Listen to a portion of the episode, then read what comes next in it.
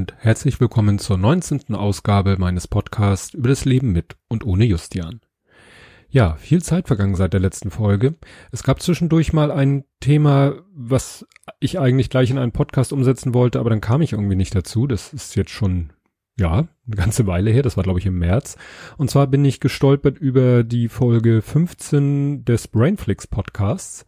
Der beschäftigt sich mit Filmen aus psychologischer Sicht und die hatten den Film ähm, Broken Circle.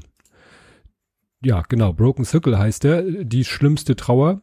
Schrägstrich Broken Circle heißt die Folge. Da geht's um den gleichnamigen Film Broken Circle, den ich und meine Frau ja vor langer Zeit auch schon mal gesehen haben, der uns sehr bewegt hat und äh, wie gesagt, in dem Film werden dann äh, ja Filme nochmal unter psychologischen Aspekten analysiert. Das fand ich ganz interessant. Vor allen Dingen äh, wurde auch erwähnt, dass ähm, ja das Thema Trauer mit dem ICD-11, also sozusagen, es kennt ja fast jeder den ICD-10 und der Nachfolger heißt dann halt ICD-11, der glaube ich schon, ja, ich sag mal, geschrieben ist, aber noch nicht so richtig ratifiziert oder in die Praxis umgesetzt ist. Und da soll eben Trauer als, ja, als Krankheit definiert werden. Und da gibt es, sage ich mal, unterschiedliche Ansichten, ob das jetzt gut oder ob das schlecht ist, ob damit Trauernde irgendwie gebrandmarkt werden. Ähm, ein Aspekt, der dabei vielleicht äh, positiv ist, ist, wenn es im ICD-10 steht und damit quasi von einem Arzt auch offiziell diagnostiziert werden kann, dann gibt's eben auch vielleicht die Möglichkeit, dass die äh, Maßnahmen die notwendig wären, um den Betroffenen zu helfen, vielleicht dann auch von der Krankenkasse bezahlt werden, weil im Moment ist es halt so, wenn man sagt, ich möchte gerne, ich brauche Hilfe in meiner Trauer und geht in eine Trauergruppe und so, das muss man alles selber bezahlen. Es sei denn, man geht selber den Schritt und ja, geht zum Psychotherapeuten und sagt, hier, ich habe so starke psychische Probleme aufgrund meiner Trauer. Aber dann muss man halt durch die ganze Mühle durch, äh, ja, durch die man durch muss, wenn man psychotherapeutische Unterstützung haben möchte. Das ist ja auch nicht so einfach. Und das wird sicherlich dann auch nicht viel einfacher, wenn Trauer als, äh, ja, hier steht, äh, als anhaltende Trauerstörung bezeichnet wird und damit im ICD-11 auftaucht. Ja, aber wie gesagt, das ist schon lange, lange her, dass mir der Gedanke durch den Kopf ging und ich diese Folge gehört habe von diesem Podcast. Was mich jetzt akut dazu bringt, mal wieder eine Folge zu machen, ist eigentlich was ganz Banales, nämlich ich habe Zeit. Ich habe mal richtig, richtig Zeit und ich bin alleine zu Hause und ähm, ich habe auch gerade meinen anderen Podcast aufgenommen und dann fiel mir aber ein, eine Sache, die mich in den letzten Wochen sehr, sehr, sehr bewegt hat und die mich auch sehr runtergezogen hat. Und das Problem ist ja, dass man in diesen Phasen, wo es einem dann wirklich schlecht geht, auch meistens nicht in der Stimmung ist, darüber dann zu sprechen. Jetzt äh, habe ich es hinter mir, um es so auszudrücken, und möchte darüber trotzdem noch reden. Nämlich, ich hatte das Problem, dass in der Firma von zwei Kollegen in wirklich kürzester Zeit jeweils ein Elternteil und es ist auch noch jeweils das äh, verbleibende Elternteil gestorben ist.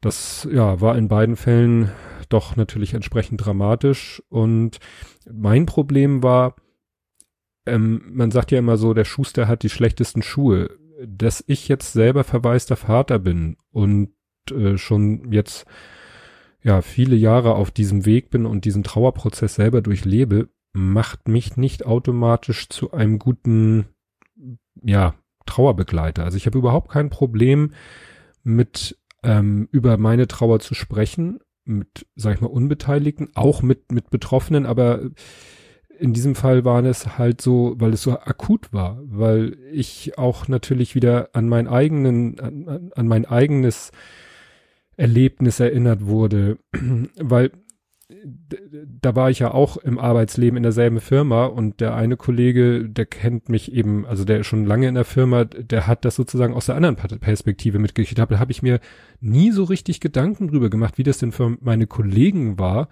als ich mich plötzlich gemeldet habe und gesagt habe, ich komme jetzt nicht zur Arbeit, mein Sohn liegt im Sterben. Ich weiß nicht mal mehr, wie ich das kommuniziert habe. Aber jetzt habe ich es quasi aus der anderen Perspektive erlebt, dass meine Kollegen bei der, bei dem einen Kollege, ich spreche jetzt von Kollegen, weil ich da gar nicht so ins Detail gehen möchte, ähm, dass eben da äh, es hieß so, ja, hier, ne, ganz schlimme Situation, ich komme jetzt nicht zur Arbeit und mir fehlten die Worte, da irgendwie drauf zu reagieren. Ähm, ich wollte irgendwie, ja, wie sagt man, Kraft spenden, gute Worte finden, nur da, dafür habe ich selber irgendwie überhaupt nicht das Talent. Ne? Und das hat mich dann doch in, ja, muss ich sagen, diese Wochen haben mich dann doch ziemlich runtergezogen, weil ne, es mich nochmal an meinen eigenen Verlust erinnert hat. Ich mitgespürt, mitgefühlt habe, habe ich ja auch schon mal. Ich habe das gerade letztens, weil Frau Nora in ihrem Podcast auch das Thema hatte Mitgefühl, hab, fiel mir nochmal die Folge ein, Folge 9 war das, das Leiden der anderen, wie sehr mich das mitnimmt, wenn andere trauern oder leiden.